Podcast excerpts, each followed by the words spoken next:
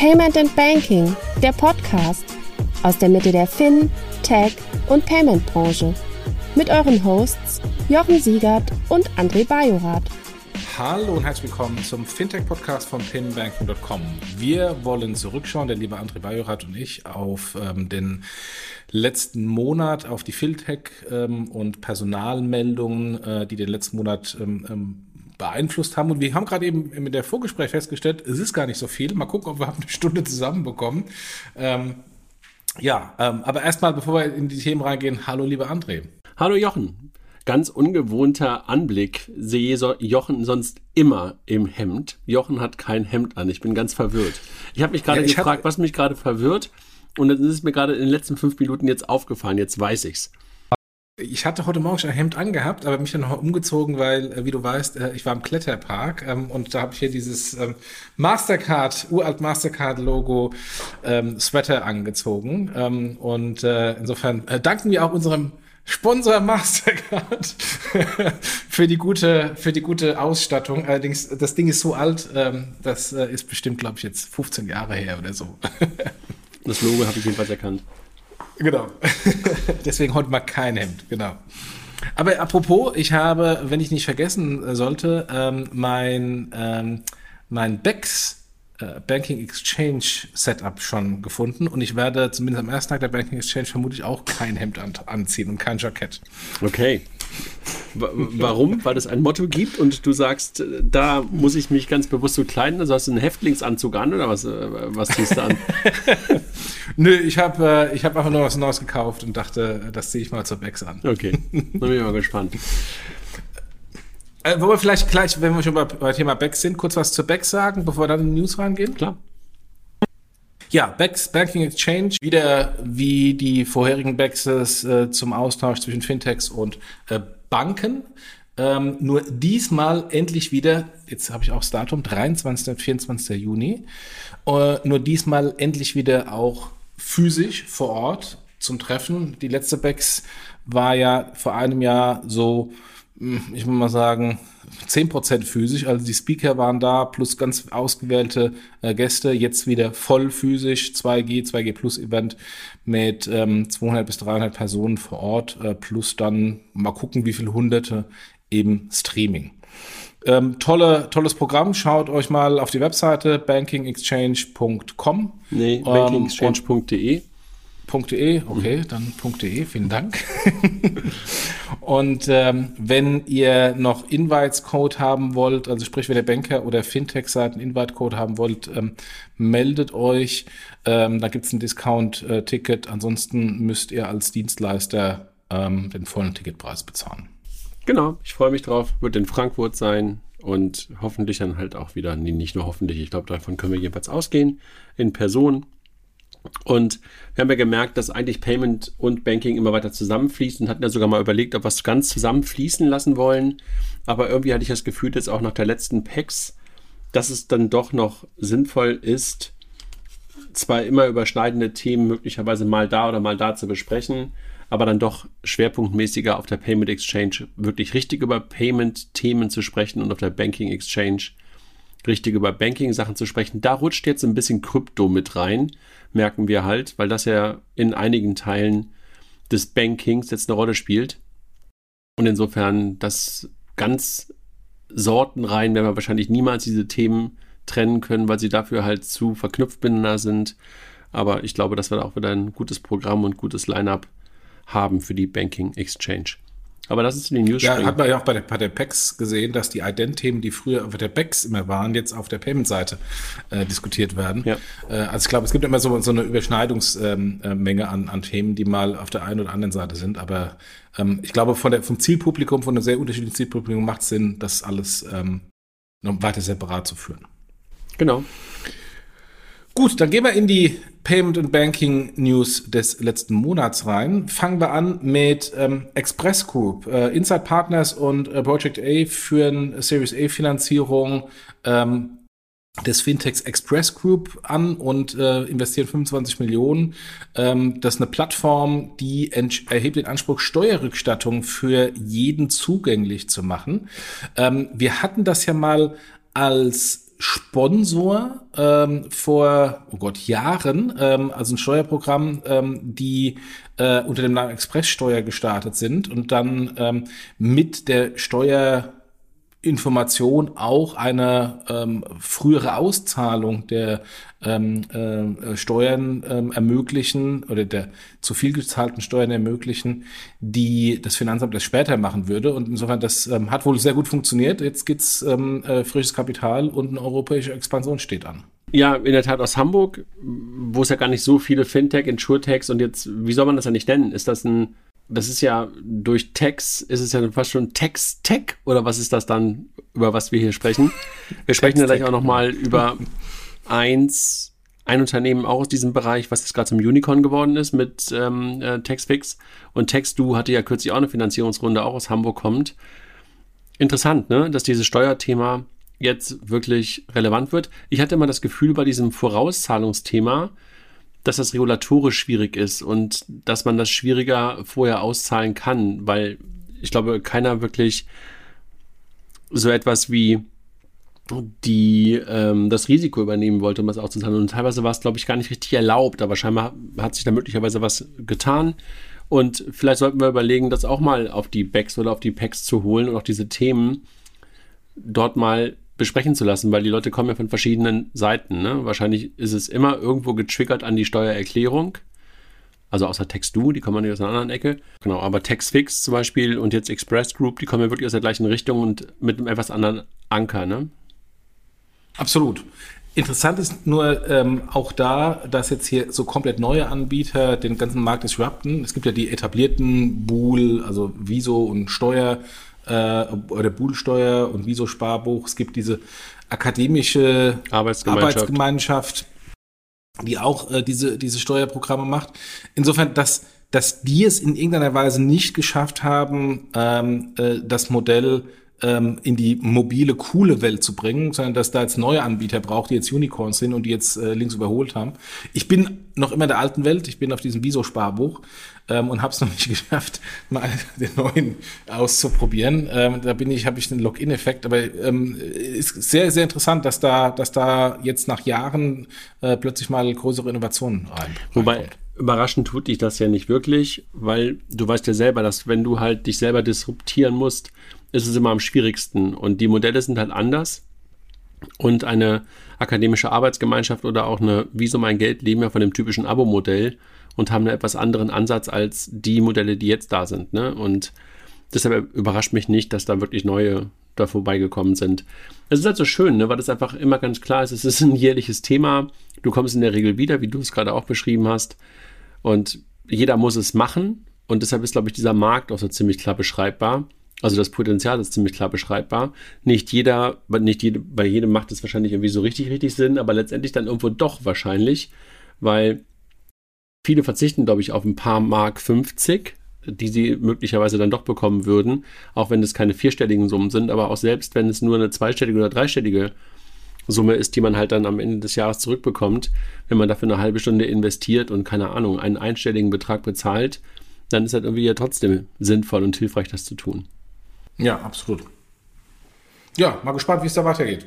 Und vor allem äh, jetzt mal aus Bankersicht, ähm, ist jetzt die Vorauszahlung der Steuer, ist das jetzt äh, ein Receivable Financing, also ein Receivable gegenüber dem Finanzamt? Glaube ich nicht. Nee, weil das, das, das meinte ich vorhin ja. Das ist, ist das ein Lending? Ähm, also ja. genau, wer übernimmt das Risiko und wer finanziert das genau, vor? Genau, genau, genau.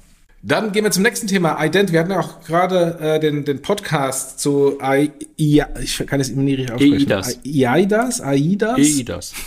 EIDAS.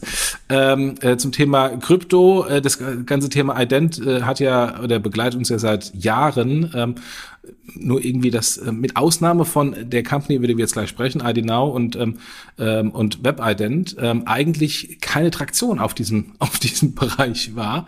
Ähm, alle sprechen, dass es ein Riesenmarkt ist, aber irgendwie ähm, haben es nur die beiden geschafft, äh, daraus äh, ein Geschäftsmodell zu ziehen.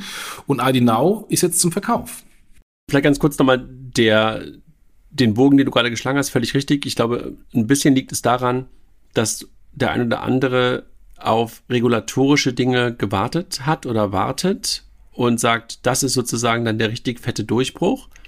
Und jemand wie ID Now und WebID meintest du, glaube ich, und nicht ähm, WebIdent oder WebID, sowas. WebID. recht. Ja, genau, WebID, ja. Die haben halt es geschafft, dass wir diese Brückentechnologie, nämlich das Video-Idents, was wir alle irgendwie zwar auf eine gewisse Art und Weise lieben und gleichzeitig aber auch hassen, wenn du halt in der Warteschleife hängst und eigentlich auch dieser, dieses Verfahren ziemlich gaga ist, die haben halt das in den Vordergrund gerückt und sind halt dann auf dem Neobanken-Rücken oder auf dem, äh, ja doch auf dem Rücken sozusagen oder Trittbrett gefahren und sind damit groß geworden und damit mussten alle anderen Banken das irgendwie auch anbieten.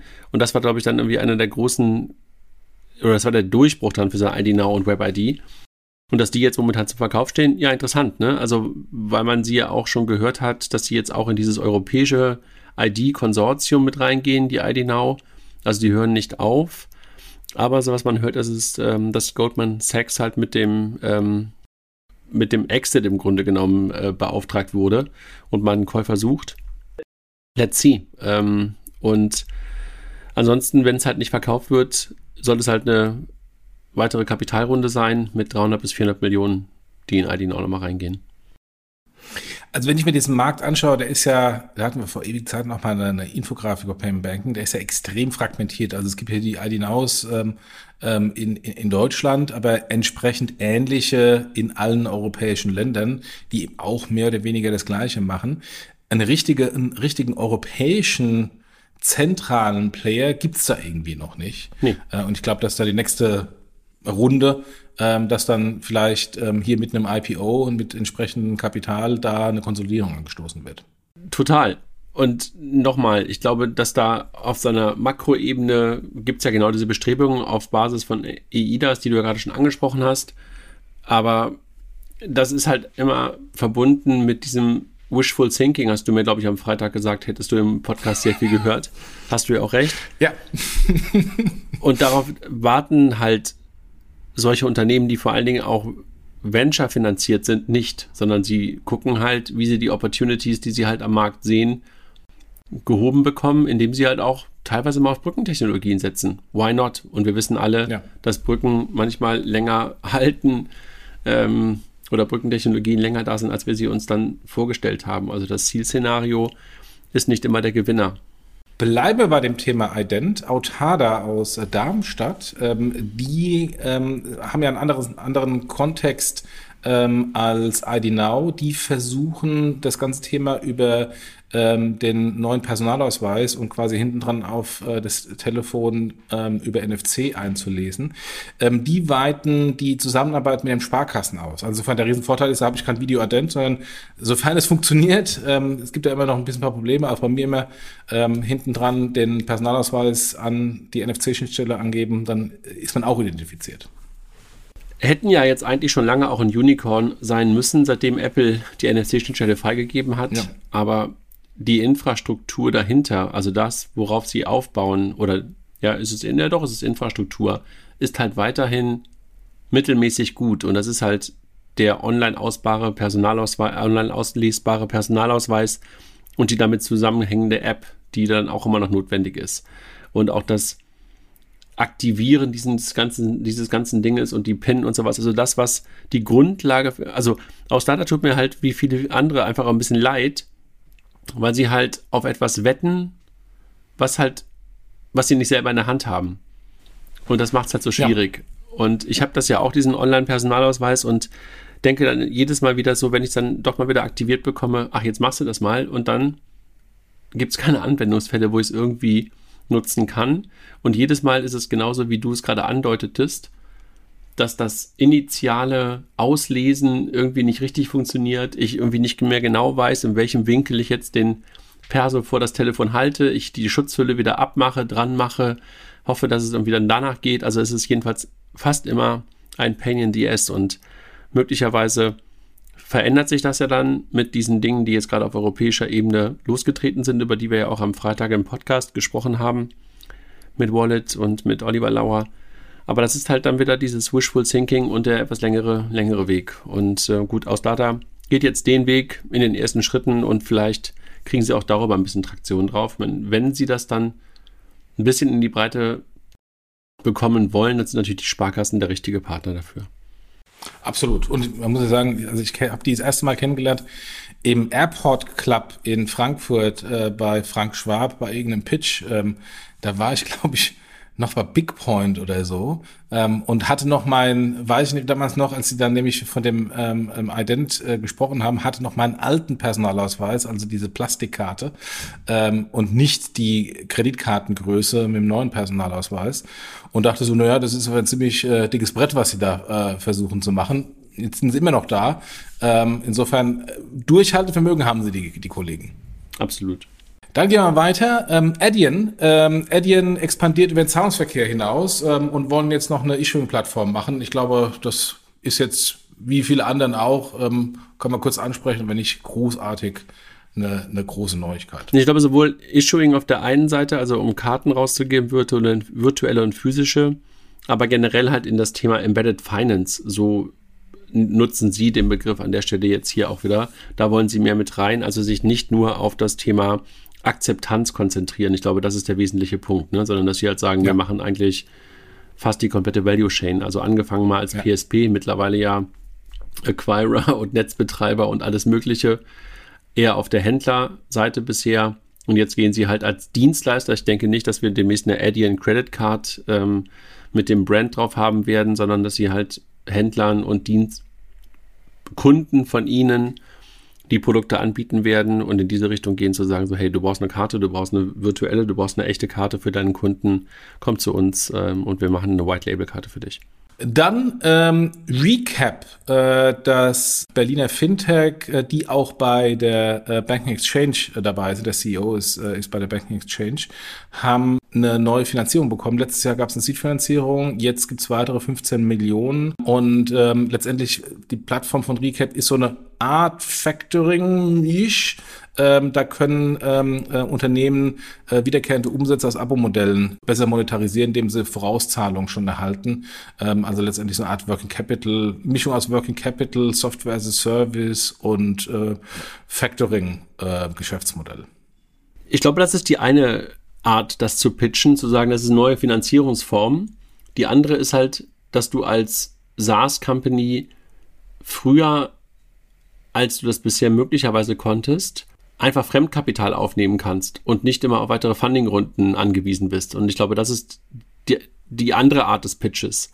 Also wenn du halt eine Software as a Service Company schaffst oder halt ein Abo-Modell gebaut hast und du eine ganze Menge zahlender Kunden hast und du denen nachweisen kannst, wie deine KPIs sind, was du für einen Churn hast, was du halt äh, möglicherweise für einen MAU hast oder nicht User, sondern ähm, ähm, ähm, einen MRA hast, dann geben sie dir halt darauf Kredit. Und das ist natürlich ein Unterschied zu dem, was du bis dahin hattest, weil bis dahin war dir als Software Service Company, als Abo Company oft nicht die Möglichkeit gegeben, das als Fremdkapital aufzunehmen, sondern du hattest eigentlich nur die Möglichkeit, zum VC zu gehen, um das Geld beim VC sozusagen abzuholen. Und das ist, glaube ich, der Pitch, den Paul und, und sein Team, die ja damals auch Liquid, by the way, gegründet haben, ähm, ähm, vorantreiben. Diese 15 Millionen, das habe ich jetzt normalerweise nicht nachgeguckt, müsste man eigentlich nochmal nachholen. Ich weiß gar nicht, ob es jetzt für die, Finan für die Finanzierung gedacht ist oder zum Aufbau der Company gedacht ist. Okay, ja, müssen wir, fragen wir am besten bei der Bex genau. mal konkret nach. Genau. Dann äh, WeChat führt den digitalen One ein, also quasi die äh, digitale Version, äh, Central Bank Digital Currency Version des ähm, physischen Ones ähm, in China. Ähm, gleiche, gleiche Geschichte haben wir in verschiedenen Ländern, auch jetzt hier in Europa mit dem äh, digitalen Euro. Da darf ich ja ähm, äh, die EZB mit beraten in dem ähm, Market Advisory ähm, äh, Gruppe ähm, bei der Entwicklung dieses digitalen Euros. Die Chinesen sind ein bisschen weiter, die haben es schon fertig und ähm, führen es jetzt oder es wird von WeChat eingeführt als Zahlmethode, was natürlich jetzt auch kein Wunder ist, weil ähm, das ist, glaube ich, eher per Anführungsstrichen Mufti-Order oder, oder ZK-Order. Äh, da muss natürlich ähm, das lokale ähm, äh, P2P-Zahlverfahren auch ähm, oder P2P Messenger auch das äh, äh, lokale Zahlverfahren einführen. Ähm, sowohl beim digitalen One als auch dann bei den ein, anderen ähm, ähm, CDBCs, die in Entwicklung sind, frage ich mich immer noch, was ist jetzt denn wirklich der große Differenzierungsfaktor im Vergleich zu anderen Zahlmethoden? Ähm, und ähm, deswegen bin ich mal gespannt, wie das bei WeChat dann auch äh, adoptiert wird, weil dem digitalen One merke ich jetzt keinen großen Unterschied im Vergleich zu anderen chinesischen Zahlverfahren. Also es stiftet keinen signifikanten Mehrwert, außer es ist jetzt eine äh, Central Bank Digital Currency. Und mal gespannt, wie das dann auch wirklich von den Kunden angenommen wird oder eben halt auch nicht. Ich glaube, zwei, zwei Kommentare dazu. Das eine ist, wir können, glaube ich, daran sehen und beobachten, was funktioniert, wenn du halt bestimmte Dinge zentral und schnell vorantreibst. Dann werden wir, also können wir uns auch jetzt angucken für die Arbeiten rund um den digitalen Euro, ob zum Beispiel das Einbringen einer Zentralbankwährung, einer CBDC in das Ökosystem und was anderes ist WeChat ja nicht, zu sagen so, hey, du kannst das mehr oder weniger auch in den gängigsten Wallets als Variante benutzen und du musst nicht die eigene digitale Juan Wallet benutzen. Das ist, glaube ich, schon mal etwas, was man sich abgucken kann, ob es funktioniert und ein Weg, wie man halt vorangehen kann. Das zweite, und das werden wir mit Sicherheit und hoffentlich bei uns nicht so haben, dass China natürlich vielleicht auch oder die chinesische Nationalbank oder wer auch immer in China noch andere Interessen an dem digitalen Yuan haben kann, als wir das möglicherweise bei uns sehen. Also vielleicht haben einige Skeptiker das gleiche im Kopf, aber ich würde es jetzt nicht erwarten, dass es halt auch darum geht, dass jetzt zum Beispiel Funktionalitäten im Sinne der noch größeren Transparenz damit einhergehen. Also, dass du halt sagst, okay, Zweckgebundenheit ist möglicherweise damit einhergehend oder halt das ganz klare Wissen, was, wie, wo, wann mit diesem digitalen Juan gemacht würde. Juan, das hört sich immer an wie Spanisch. Ähm, das sind natürlich Dinge, die vielleicht in China noch mehr im Vordergrund stehen könnten, als sie das bei uns hoffentlich tun. Und das ist natürlich, glaube ich, ein etwas, ja, was wirklich dann das Thema Feature Money aus meiner Perspektive ermöglicht. Ob es jetzt gut ist, ob es schlecht ist, an den Beispielen, die ich gerade gesagt habe, würde ich aus unserer Perspektive gerade eher sagen schlecht. Aber möglicherweise gibt es auch noch ein paar andere Funktionalitäten, die gerade in der Online-Mobile-Welt mit dem digitalen Juan auch verbunden werden könnten. Also ich glaube, wir werden das als bestimmt nicht als Blaupause benutzen wollen, aber lernen aus dem, was da jetzt gerade passiert in China und auch, ich erwarte das relativ schnell im asiatischen Raum, dass das eingeführt wird als Möglichkeit, dass du halt auch den digitalen Juan woanders benutzen kannst. Das ist, glaube ich, schon auch für uns spannend zu sehen, was daraus wird. Absolut, vor allem, weil, ähm, wenn man ja mal überlegt, warum das überhaupt passierte, äh, das liegt ja an der Tatsache, dass ähm, Diem oder Libra äh, gestartet wurde und dann natürlich hier die, die offiziellen Zentralbanken äh, darauf reagierten. Jetzt gibt's kein Libra, Libra und Diem mehr, ähm, aber es gibt die Zentralbank digitalen Währungen. Jetzt bin ich mal gespannt, ähm, wie dann jetzt, wo der Anführungsstrichen Wettbewerb auch fehlt, ähm, wie dann die Existenzberechtigung dieser ähm, digitalen Zentralbankgelder da steht und wie natürlich dann jetzt die ersten, äh, die natürlich die, die ähm, Early Birds in dem Bereich sind, ähm, das versuchen in die Ökosysteme einzubinden. Also es ist sehr, sehr spannend zu sehen, wie das jetzt äh, tatsächlich dann auch äh, umgesetzt wird. Total. Gehen wir in den Insurtech-Bereich. VFox, äh, das äh, große Berliner Insurtech, ähm, will jetzt doch nicht an die Börse. Es liegt natürlich an dem aktuellen äh, etwas veränderten Marktumfeld, äh, wo man ähm, Unklarheit hat hinsichtlich der Liquiditätssituation und äh, ob ein Börsengang auch tatsächlich erfolgreich sein würde.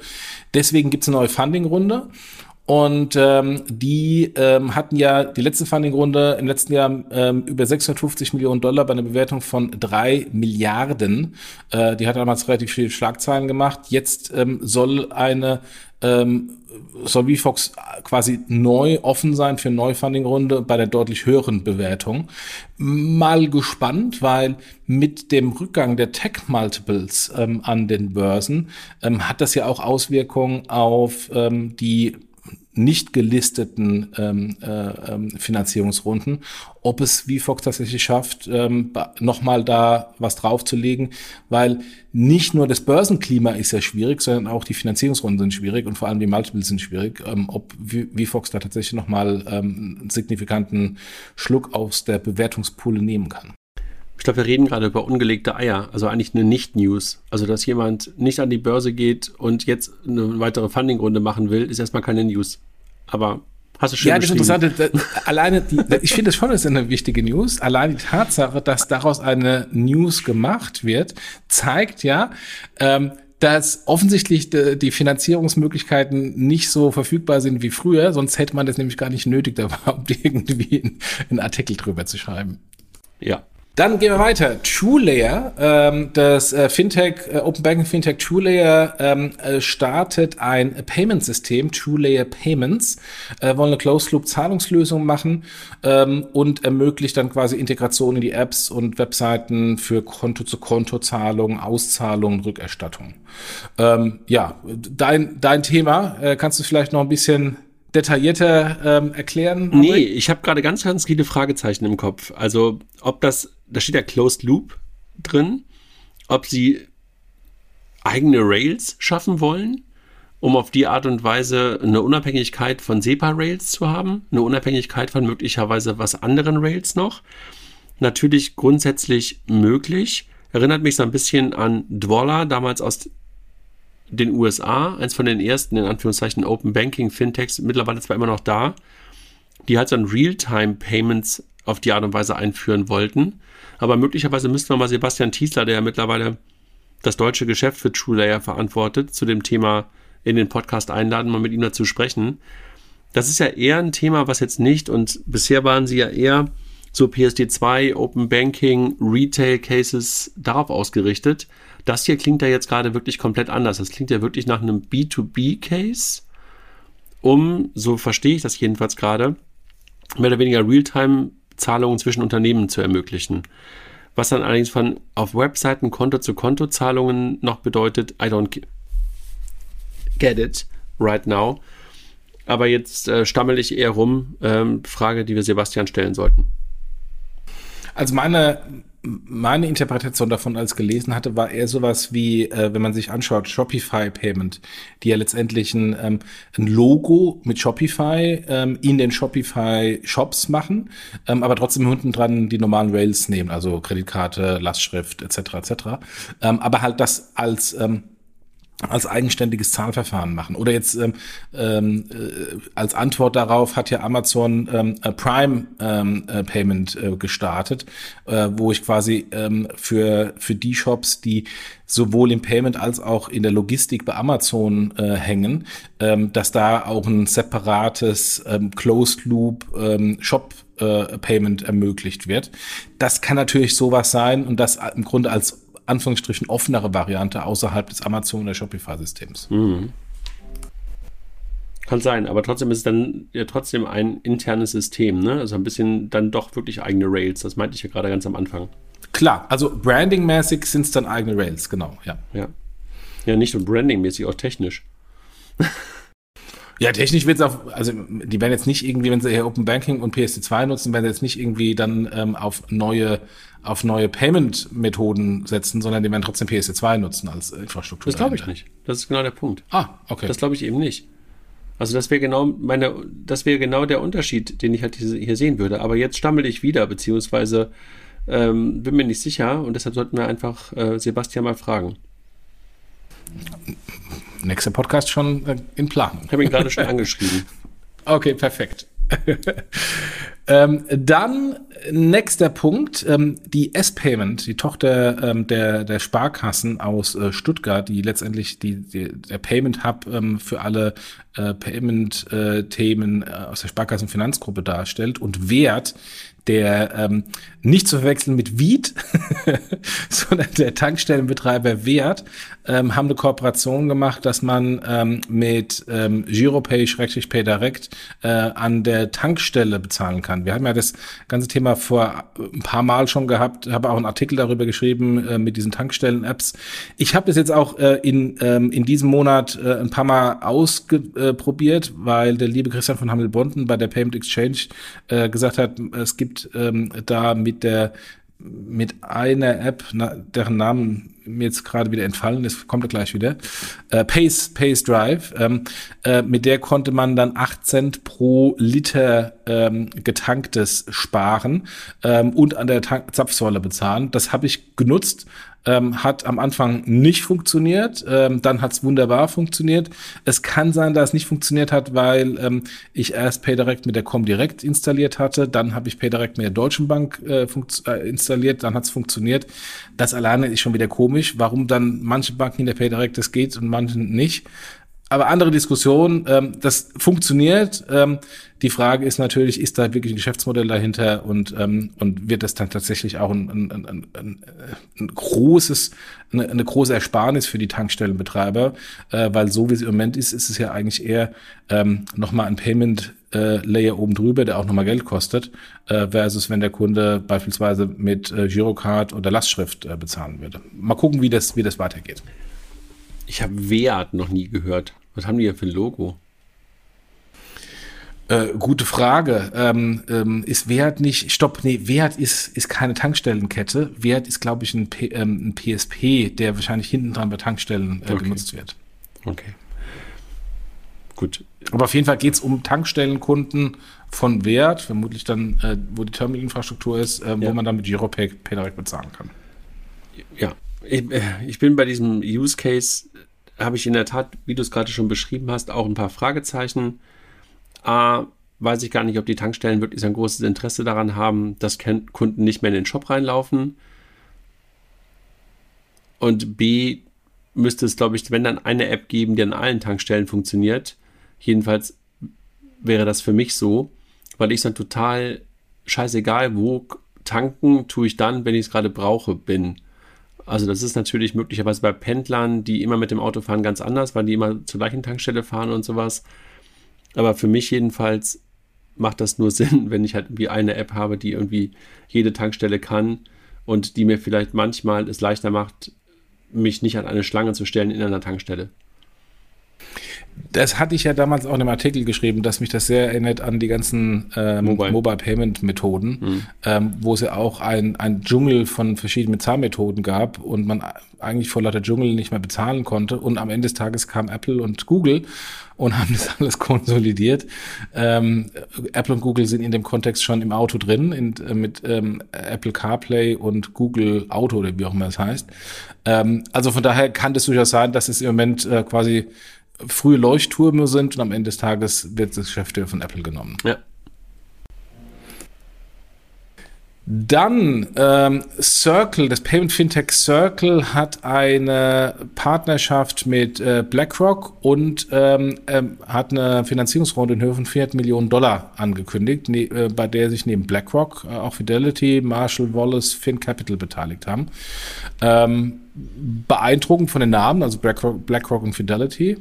Und ähm, die wollen auch ähm, ein Stablecoin ähm, ein, äh, herausgeben. Und ähm, ja, bin mal gespannt, wie, wie das weitergeht. Nee, die wollen ähm, nicht Jochen, sondern die sind der erfolgreichste, die sind der erfolgreichste Stablecoin der USA. USDC ist von Circle. Und ist nicht Tether der erfolgreichste, aber Stablecoin. Stablecoin. Ja. Ähm, okay, also ich will nichts ganz Falsches sagen, aber meiner Meinung nach ist USDC eigentlich das Ding äh, vom Market Cap und auch von den Transaktionen, wo am meisten drüber stattfindet. Mir zeigt das zwei Dinge. A, dass mittlerweile auch große institutionelle das Thema Krypto nicht mehr ignorieren, sondern wirklich auch komplett da reingehen. Also auch eine BlackRock und eine Fidelity an der Stelle und eine FinCapital ist eher ähm, VC, aber gerade die erst beiden genannten. Und dass sie halt auch an das Thema Stablecoin als alternative Payment Rails ein Stück weit glauben. Und das ist etwas, wovor ich, das ist das Zweite, wovor ich ein bisschen Respekt habe, weil wir uns in Europa mit dem Thema Krypto ja eigentlich ganz gut vorne rausgehangen haben, durch relativ gute Regulierungen jetzt beim Thema Mika und beim Thema Kryptoverwahrlizenz und, und ähm, elektronisches Wertpapier aber beim Thema Stablecoin gleichwohl wieder auch auf die Mika bezogen, uns das Leben jetzt sehr, sehr schwer machen, beziehungsweise den neuen Playern das Leben schwer machen. Das ist natürlich immer alles zweischneidig, aber wenn halt Stablecoins eine elementare Rolle in der tokenisierten Welt in der Zukunft spielen werden und wir in Europa keinen eigenen relevanten Stablecoin haben werden und alle sagen, ja, ja, wir warten auf die CBDCs, dann wird es halt auch wieder schwierig und dann wird halt auch diese Abhängigkeit zu möglicherweise US-dominierten Stablecoins oder anderen Stablecoins dann doch wieder groß, weil ganz vorbeikommen wirst du wahrscheinlich dann an so einer Art von alternativer Währung nicht. Und wie gesagt, wir machen vieles, glaube ich, nicht ganz falsch im Bereich Krypto gerade in Europa. Aber im Stablecoin-Umfeld, da habe ich noch ein paar Fragezeichen auf der Stirn, ob die Art, wie wir das gerade handeln, der richtige Weg ist. Ähm, ja, ich gebe dir recht. Ich frage mich immer noch, was ist denn der Mehrwert eines Stablecoins? Naja, ich glaube, da sind wir wieder bei der, bei dem gleichen Thema, was wir, was ich vorhin angesprochen habe, auch ein Stück weit bei, bei WeChat, wo es ja um das Thema Peer-to-Peer -Peer geht. Aber die Funktionalität und die direkte Kopplung an möglicherweise einen Smart Contract ist halt der Unterschied zwischen dem, was du heute in der normalen Payment-Welt machen kannst und einem Blockchain-basierten Stablecoin, wie du es beim USDC hast. Und das ist, glaube ich, der riesengroße Unterschied. Ich glaube, wir müssen hier nicht über das Peer-to-Peer-Payment zwischen uns beiden sprechen, sondern wir reden halt eher von prozessgetriebenen Payments. Und da kann ich mir den Vorteil schon sehr, sehr groß vorstellen. Ich glaube, das, was wir letzte Nacht gesehen haben, bei dem Verkauf der MetaWorld-Grundstücke, ähm, die über ähm, Ether verkauft worden sind, ähm, über ähm, Yuka Lab, glaube ich, war es. Da sehen wir, glaube ich, gerade genau das, was du gerade, glaube ich, auch ein Stück weit im Kopf hast. Teilweise die Sinnlosigkeit davon, dass man halt sehr teure Kryptowährungen in Anführungszeichen benutzt, um Transaktionen durchzuführen und da zum Beispiel auf den Second Layer oder halt zum Beispiel eine ganz blöde Bridge in die Fiat-Welt verzichtet hat, sondern wahrscheinlich eher aus ideologischen Gründen auf dem gleichen Verfahren das Ganze aufbaut, wie halt das ganze System oder der, der Token dahinter ähm, aufgebaut ist. Da bin ich völlig bei dir. Aber ich glaube, so ein Stablecoin wie USDC kann und wird halt andere Funktionalitäten, und ich bin da wieder bei meinem Lieblingsbegriff der Feature Money, haben, die du halt so einfach nicht mit der normalen Währung umsetzen kannst. Kannst du möglicherweise bestimmt auch wieder etwas drumherum bauen. Aber nicht so einfach, wie du es vielleicht mit einem, Stablecoin, der auf dem gleichen, oder ja, nicht auf der gleichen, aber der halt Blockchain-basiert ist, nutzen kannst. Und das ist für mich der große Vorteil von einem relevanten Stablecoin. Was du halt erreichen musst, und das ist halt vielleicht noch die dritte Anmerkung, wenn ich sie noch machen darf, wobei ich mittlerweile bei viel mehr gewesen bin als bei zweien, ist die, dass natürlich ein Stablecoin nur dann einen wirklichen Sinn hat, wenn er ein Stück weit fungibel ist, also das heißt, oder interoperabel ist. Und die Interoperabilität oder die Fungibilität ergibt sich ja sehr häufig aus der Interoperabilität. Das heißt, dass du ihn halt nicht nur an einer Stelle benutzen kannst. Da sind wir auch wieder bei dem Thema, gerade wie bei der Tankstelle. So eine App nutze ich nur dann, wenn ich sie an vielen, vielen Stellen benutzen kann. Und so ein Stablecoin würde ich mir als gerade als Unternehmen natürlich wahrscheinlich nur dann irgendwie in mein Cash reinlegen oder irgendwo im Treasury sehen wollen, wenn ich ihn halt benutzt habe oder in meinen Prozessen das Ding eine Rolle spielte, wenn ich ihn halt auch irgendwo dann wieder in Anführungszeichen in den Kreislauf reinbekomme und es nicht ein Closed Loop ist. Also an Closed Loop Stablecoins, daran glaube ich auch nur ganz bedingt, sondern das Ding muss halt, wenn dann offen sein. Also vielleicht hat das ein bisschen deine deine plumpe Frage, die du natürlich dir auch selber beantworten hättest können, äh, für die Hörer mit beantwortet. Äh, perfekt, ja, vielen, vielen Dank.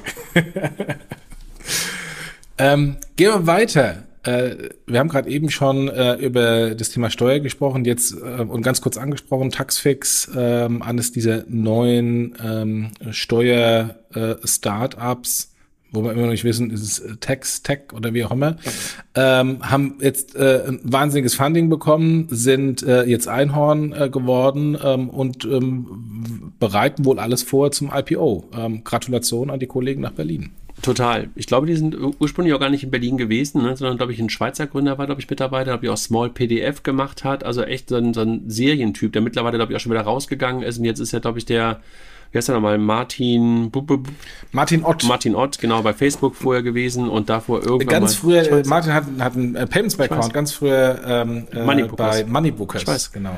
Martin, äh, da mittlerweile CEO. Also, wir haben ja vorhin schon ein bisschen Taxfix mitgestriffen. Glaube ich, echt ein geiles Modell. Und dieses Recurring-Modell ist, glaube ich, echt toll. Also du, vor allen Dingen, was ich halt immer so geil bei diesem Thema finde, ist, dass du eigentlich fast nur positive Erlebnisse verkaufen kannst.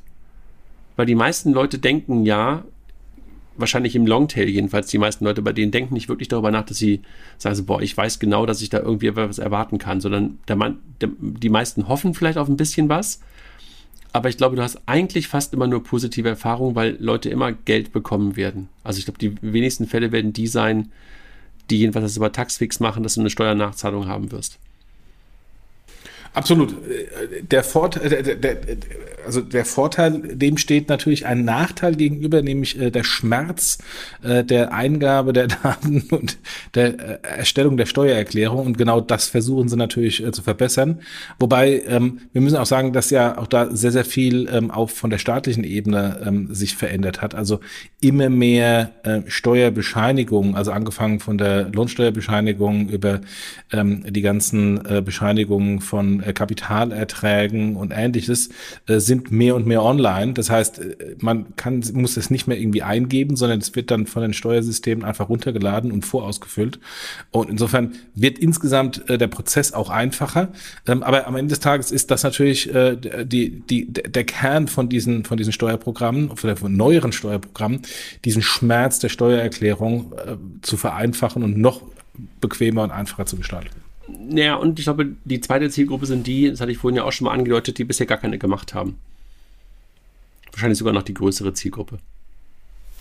Klar, die, die, die den Schmerz nicht eingehen wollten, ja, logisch. Genau.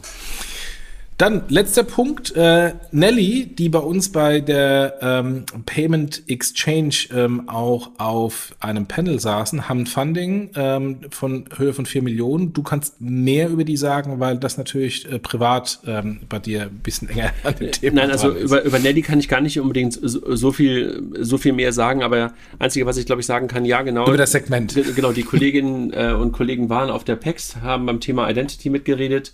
Aber das Segment ist, glaube ich, gerade eins aus verschiedenen Gründen, was, glaube ich, super, super heiß ist. Ne? Also wir haben ja in den letzten Jahren sehr viel über den eigentlichen Platzhirschen in Deutschland in dem Bereich auch eher Negatives gehört mit der Apotheker- und Ärztebank, die sich ja durch ihre Kernbankensysteme jetzt nicht unbedingt gestärkt hat, sondern halt auch äh, den einen oder anderen Kunden vor den Kopf gestoßen hat.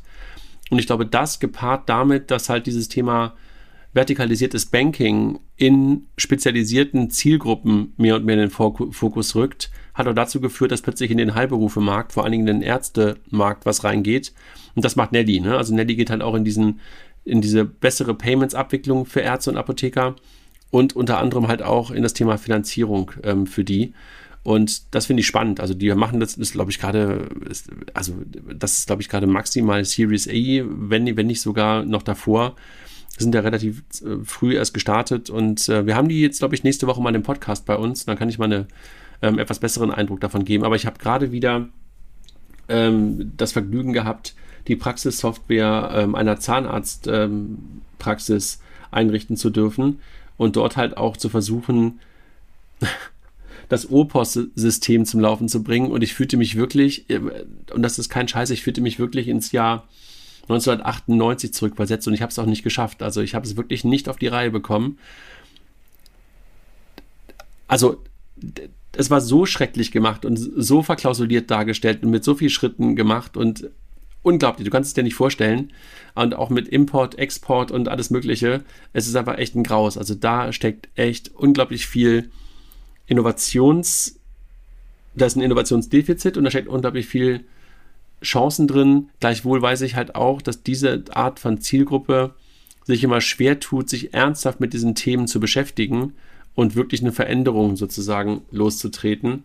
Und das ist dann immer die wahrscheinlich größere Herausforderung, die du halt hast, dass du die Leute bewegt bekommen musst. Weil die sind halt Ärzte und haben keinen Bock, sich eigentlich mit diesem ganzen Backoffice-Thema zu beschäftigen. Auf der einen Seite hast du ja vollkommen recht, auf der anderen Seite sind sie aber gewohnt, relativ hohe ähm, Gebühren für ihre Praxissoftware-Dienstleistungen zu bezahlen, die exorbitant hoch sind. Ich weiß, aber der Login-Effekt, der Login-Effekt ist so riesengroß, weil du in der Regel ein Team hast, was schon seit Jahren damit arbeitet und diese Menschen, die damit arbeiten, sind auch nicht unbedingt immer die flexibelsten. Das sind noch nicht, nicht mal unbedingt immer die Ärzte und Ärztinnen, sondern halt das Team, was dahinter ist, was in Teilen halt diesen Kram macht und machen muss. Und ich habe das ja gerade selber wieder erlebt. Also die Diskussion bei uns beim Abendessen ging auch häufiger darum, kannst nicht mal über eine vernünftige Software nachdenken. Ja, es gibt so wenig, A. Und ja, ich weiß, da gibt es eine andere, aber das Team will nicht. Ne? Und ähm, dann machst du schon viele Sachen neu und dann führst du nicht auch noch eine neue Software ein. So, was die Nelly-Leute halt machen, ist halt das Thema äh, erstmal Finanzierung und sowas. Das ist natürlich nochmal ein anderes Thema, wo du natürlich dann eher mit dem Arzt und mit der Ärztin zu tun hast und nicht mit dem, ähm, ich sag mal, dem OS der Praxis. Daran ähm, können sich nochmal ein paar andere Leute versuchen, sozusagen äh, abzuarbeiten. Jetzt haben wir doch eine Dreiviertelstunde gebraucht für die wenigen News. Ja. Wir haben natürlich die News jetzt ein bisschen ausführlicher besprochen. Lass uns mal zu den Themen Personalmeldungen gehen, weil äh, der erste Vierte ist immer ein wichtiger Monat äh, am Anfang eines Quartals äh, für ähm, Wechsel ähm, der Positionen. Und es ist diesmal einiges passiert, ähm, auch mit ähm, mit ähm, äh, sehr bekannten äh, Fintechs. Und zwar fangen wir an mit N26. Der Ex-Credit Shelf Produktchef Jan Stechele ähm, ist zu N26 gewechselt als äh, Director Banking Excellence. Vorher war er, also vorher war er bei Credit Shelf und davor 13 Jahre bei der Bayern LB. Also insofern bringt er das Thema Banking und Regulatorik mit. Ähm, man hört, äh, dass das ähm, ein äh, wichtiges Thema ist, bei dem N26 im Moment äh, Headcount aufbaut. Wobei halt als Produktchef und für Banking Excellence natürlich so diese Erfahrungen jetzt vielleicht dann doch nicht die relevantesten zu sein scheinen. Ne? Also, aber egal. Also Glückwunsch äh, an beide. Bin gespannt, wie das dann halt da zusammenpasst. Dann gehen wir weiter zu Mondo. Äh, die haben wir nicht in der Finanzierungsrunde in den Nachrichten drin, weil das ist meines Erachtens immer noch nur eine, äh, ein Gerücht, äh, dass da Valar Ventures und Peter Thiel ähm, mit äh, 40 Millionen zu einer ähm, ähm, Post-Money-Bewertung von 180 Millionen, was glaube ich reingegangen ist, obwohl noch gar kein Produkt und noch kein Umsatz äh, etc. da ist. Es zeigt allerdings, dass Mondo eines der wohl im Moment heißesten äh, Fintechs in, in Berlin ist. Was macht man? Mondo ist ein Fintech für Buy Now Pay Later im Unternehmensbereich, also Rechnungskauf äh, zwischen Unternehmen und sie haben jetzt hoffe ich, dass ich den Namen richtig ausspreche, Mio Lee zum Chief Legal Officer und General Counsel äh, berufen, beziehungsweise sie wechselt dahin. Und die kommt von Klana ähm, und ähm, sie hat an der Humboldt-Universität ähm, Rechtswissenschaften studiert ähm, und in der Harvard Law School ähm, und war vorher von bei Klana ähm, und hat da verschiedene Positionen gehabt, unter anderem Head of Legal and Regulatory Operations. Also insofern sehr, sehr guter, sehr, sehr guter Move ähm, aus Sicht Mundu, äh, da vom Wettbewerb ähm, ein gutes Talent abzuwerben. Naja, und vor allen Dingen dieser Bereich ist natürlich in so einem Umfeld bei Now Pay Later für Unternehmen super, super wichtig, ne? Kernhire. Absolut, absolut. Ähm, und das macht am Ende des Tages auch einen großen Wettbewerbsunterschied aus, weil ähm, ähm, das Produkt ist ja auch häufig identisch, aber wenn ich ähm, Lücken im Gesetzestext und der Compliance finde, die ich dann ausnutzen kann oder vielleicht auch ein bisschen ähm, die Compliance ähm, flexibler auslege als die direkten Wettbewerber, ähm, hat das natürlich wahnsinnige Auswirkungen auf die, auf die Conversion. Machen wir weiter mit äh, Blue Code. Ähm, Blue Code, da gab es eine Veränderung, die ja dann auch jetzt gleich auf die Solaris Bank noch ähm, Auswirkungen hat. Und zwar der Jens Lüttke ähm, ist von Blue Code weggegangen zur Solaris Bank und wird dort äh, neuer Deutschlandchef von Solaris Bank. Lüttke war vorher Deputy CEO von Blue Code Vorher kennt man ihn lange äh, von Sofortüberweisung, hat Sofortüberweisung mit groß gemacht. Und Blue Code hat jetzt einen neuen CEO, nämlich Anton Stadelmann, ähm, der ähm, jetzt neuer CEO wird. Ich weiß gar nicht, ähm, ob er jetzt weiterhin Co-CEO mit neben Chris Pirkner ist, weil Chris bleibt Executive Chairman. Ähm, aber ähm, auf jeden Fall ähm, wird er offensichtlich den Jens Lüttke entweder mindestens ersetzen, wenn nicht sogar eine, eine breitere Rolle haben bei, bei Blue Code. Ich glaube, das ist relativ klar, dass er der CEO wird und Chris halt eine Stufe sozusagen in den Aufsichtsrat geht, wenn man das sozusagen so auf seiner amerikanischen Ebene betrachtet. Dann, Vivin holt René Theis als Head of Finance. Vivin ist eine Investmentplattform für nachhaltige Anlagen. Genau, also die glaube ich auch unter anderem äh, bei den Kollegen von, Sol äh, von der Tomorrow Bank und sowas auch beteiligt sind. Aber jedenfalls glaube ich der Gründer davon und sowas. Ähm, und derjenige kommt jetzt von der PSD Bank West, ja. Credit2, ein österreichisches Startup, die ähm, auch bekannt sind der Cashpresso, ähm, haben einen neuen Co-CEO, Christian C. Waldheim, ähm, war zuletzt Managing Director bei Link Mobility, wechselt zu Credit2 und äh, verantwortet als Co-CEO Vertrieb, Marketing und PR und Investor Relations. Ähm, und ähm, neu dazu ist auch Isabella Schimanko, ähm, die äh, verantwortet jetzt äh, Personal und Strategie als Chief People and Strategy Officer. Ähm, was macht Credit2 für die, die es nicht kennen? Ähm, die hängen hinter dem ähm, ähm, Mietangebot äh, von, von Gravis für die Apple-Geräte ähm, und sind im Grunde ein Buy Now Pay Later Spezialanbieter, ähm, der äh, White Label Angebote macht. Jo. Dann ab West aus Berlin ähm, erweitert äh, das äh, Führungsteam. Markus Meyer wird neuer Chief Operating Officer und ähm, ja, wird sich um die Operationsprozesse, das sagt der Name, natürlich äh, der Abwest-Plattform konzentrieren. Ja, Abwest äh, kommt auch auf die Banking Exchange, einer von denen, die das Thema Brokerage as a Service ja sozusagen auf der Agenda haben und wir haben den Gründer mit auf der Banking Exchange und dass man jetzt dort Leute aus dem Operations, aus den klassischen Banken holt, macht, glaube ich, dann auch wirklich Sinn, wenn du halt Brokerage Investment as, äh, Investment as a Service ähm, in der breiteren Masse möglicherweise auch für andere Zielgruppen anbieten willst, als nur für Fintechs.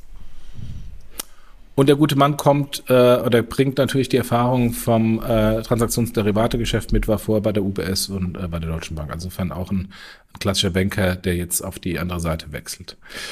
Ähm, bleiben wir im Trading. Äh, Books, Bucks, weiß immer noch nicht so 100% genau, wie man die jetzt genau ausspricht. Also der Broker Books oder Bucks äh, ernannt, Bucks äh, nennt einen neuen CMO. Auch da hoffe ich, dass den Namen richtig ausspricht. Dan Bajowski wird äh, Chief Marketing Officer. Ähm, er kommt von Delivery Hero und war bei Delivery Hero zuletzt äh, Vice President Marketing. Ich finde halt, Bucks macht natürlich eigentlich einen ganz geilen Job. Gleichwohl finde ich das ganze Thema manchmal ein bisschen fragwürdig, weil das halt in die Richtung Trading as a Game geht. Und deshalb bin ich da nicht so der riesengroße Fan, ehrlich gesagt, von der Positionierung von Bugs, auch wenn sie einen super, super Job machen. Die gehen da in diese eToro ähm, Spur. Kommen noch mehr aus dem Spielen-Umfeld kannst auch erstmal ohne irgendwie echtes Geld rumspielen und dann ist aber der Weg relativ schnell halt auch in das echte Spiel sozusagen dran. Okay. Ähm, bleiben wir beim Trading. Sven Hildebrand wird Executive Director bei Bison und Blocknox. Ähm, äh, Bison, das ist ja die, die Trading-Plattform für Krypto von der Börse Stuttgart. Ähm, und Sven Hildebrand wird Executive Director für Business Development und Strategic Partnerships bei der deutschen, äh, bei der Börse Stuttgart Digital Ventures. Ähm, ist der nicht der Nachfolger von dem Kollegen, der zu Coinbase gewechselt ist? Kann gut sein. Also zu Jan Kühne meinst du? Genau, ähm, genau, Ich weiß gar nicht genau, ob Jan den gleichen Job hatte, bei denen ähm, Jan hatte, glaube ich, eher das institutionelle Business ähm, gemacht bei, bei der Börse Stuttgart. Und das klingt jetzt für mich gerade ein bisschen breiter.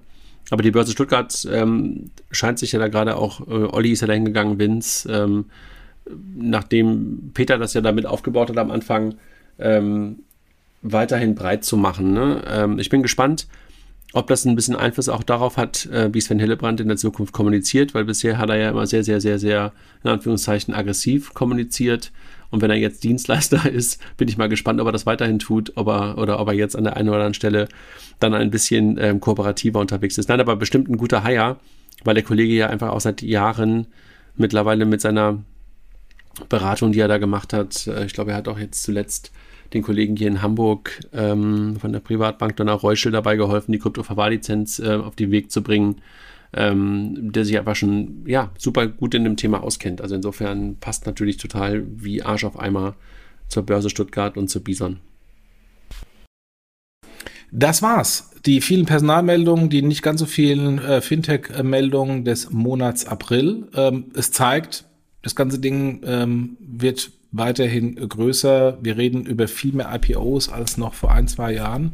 ähm, sind im Grunde so ein bisschen wie ähm, wir haben ja ursprünglich den Fintech-Podcast gestartet, so ein bisschen als, ähm, als Fintech-Version von dem äh, Exchange-Podcast im E-Commerce-Bereich von Jochen Krisch. Ähm, da war dann irgendwann auch so eine Phase, wo dann die großen Fintechs, äh, die großen E-Commerce-Unternehmen äh, dann irgendwann an die Börse gegangen ist. Und wenn man heute schaut, der hat ja einen eigenen, mittlerweile einen eigenen Fonds, wo er in die börsengelisteten E-Commerce-Startups investiert. Ich glaube, wir sind jetzt da so ein bisschen an dieser Schwelle. Mehr und mehr ähm, geht jetzt IPO. Ähm, ich glaube, das würde noch, würden noch schneller gehen, hätten wir eine andere Börsensituation. Aber einfach nochmal nach, nach vorne geschaut, in zwei, drei Jahren ist da eine ganz andere Situation. Und ähm, das Interessante ist halt, dass das alles Startups sind, die alle große Volumen äh, generieren, große Umsätze generieren. Ähm, und die üblichen Aussagen, das ist ja alles nur Venture finanziert und die verdienen ja alle kein Geld, ähm, um nichts zu machen, was man von dem einen oder anderen Bankern immer hört, ähm, ja eigentlich nicht äh, nicht gelten. Ähm, und, ähm, und insgesamt gleich siehe, siehe äh, Recap und Co. oder Mondo ähm, ja auch die neuen Modelle kommen, die sehr stark im B2B-Bereich äh, reingehen und die auch schon wieder groß finanziert werden, weil man da erwartet, dass da große Volumen und Ertragspotenziale noch gehoben werden. Insofern spannend, ähm, auch wenn der Monat April etwas kürzer war von den Meldungen, äh, trotzdem spannend zu sehen, was alles äh, passiert. Absolut. Und bin ich bei dir. Und beim, zum Thema Exciting Commerce, wenn du dich zurückerinnerst, war das ja wirklich eines unserer Vorbilder ähm, vor ungefähr acht Jahren, als wir damit angefangen haben. Äh, sieben oder acht Jahren, weiß gar nicht mehr genau. Ähm, 2014, glaube ich. Und die sind auch immer noch da. Also ich glaube, die machen es mittlerweile nicht mehr ganz so häufig wie früher. Ich glaube, die sind nicht mehr in der Frequenz. Damals waren wir, glaube ich, fast in der gleichen Frequenz. Ich glaube, die haben jetzt nämlich die 300. Folge vom Exciting Commerce äh, Podcast. Also Glückwunsch an Marcel und Jochen an der Stelle. Und Wahnsinn, was mittlerweile an Podcasts einfach dazugekommen ähm, ist und sind. Ne? Also das ist ja wirklich verrückt. Also ich komme ja teilweise gar nicht mehr nach bei dem, was ich eigentlich mal in meiner Playlist drin habe. Ja, aber ich finde, ich finde diese Podcasts, die ähm, auch sehr tief in diese neuen Themen reingehen, die neuen Themen erklären, ähm, die finde ich weiterhin sehr attraktiv. Ähm, also jetzt her Doppelgänger-Podcast, die jetzt ganz speziell ähm, äh, sich die die Tech-Werte, die börsengelisteten Tech-Werte anschauen und da auch ähm, äh, die die Bewertungen nochmal über andere Kennziffern nochmal versuchen zu erklären. Ähm, insofern das ähm, bringt mir immer sehr sehr viel Mehrwert, ähm, diese diese äh, Nischen-Segment-Podcasts zu hören und da das Wissen rauszuziehen. Wobei ich beim Doppelgänger sagen muss, einmal die Woche wäre perfekt für mich. Zweimal die Woche ist zu hart. Komm ich nicht das mehr stimmt, nach. Das stimmt, ja, das stimmt. Jochen. Gut. Dann geh mal. Wir sehen uns. Zieh dein Hemd wieder an. Du machst mir ganz, machst mir ganz, machst mir ganz wuschig. Wir sehen uns spätestens. Äh, das klang jetzt komisch, ne? Zieh dein der, Hemd wieder an, du machst mich ganz wuschig, klingt irgendwie falsch.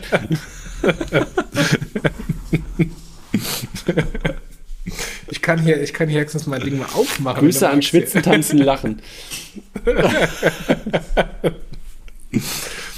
ja, das war, das war der April. Ähm, vielen Dank dir und äh, ja, mal gucken, was der Mai an äh, spannenden äh, Themen bringt. Genau. Heute am, äh, wo wir in den Mai getanzt haben. Bin ich nicht, Oder aber Fintech-mäßig in den Mai getanzt genau, haben. Alles klar. Bankingexchange.de, wer dabei sein möchte, meldet sich. Ciao, ihr Lieben. Macht's gut. Tschüss.